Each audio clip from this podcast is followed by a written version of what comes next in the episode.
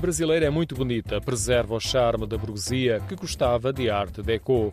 O café foi inaugurado em 1907, é o segundo mais antigo de Braga e não fica longe do Decano, o Viana, que tem mais 36 anos. Os estilos são diferentes e o da brasileira é marcadamente arte déco, com portas em vidro e ferro, o prédio revestido a azulejos e candeeiros metálicos redondos que protegem do sol e da chuva quem está sentado nas mesas, próximo das várias portas.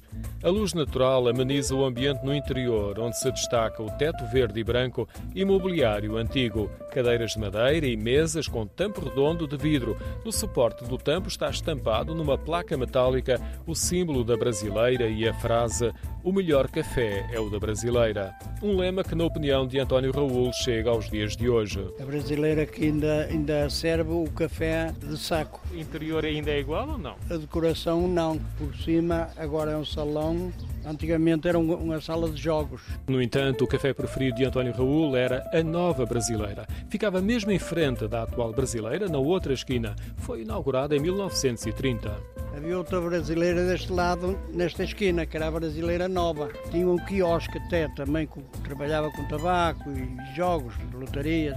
Agora é uma loja de comércio, mas ainda tem escrita na fachada as letras com o nome de Nova Brasileira. A localização é no Barão de São Martinho. E no final da rua, vizinha da Praça da República e da Avenida da Liberdade, foi onde conversei com António Raul.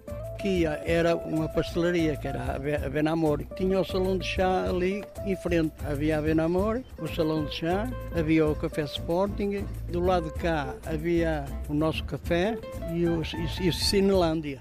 O nosso café foi um dos mais emblemáticos de Braga. Foi ponto de encontro de várias gerações e hoje é uma loja de vestuário.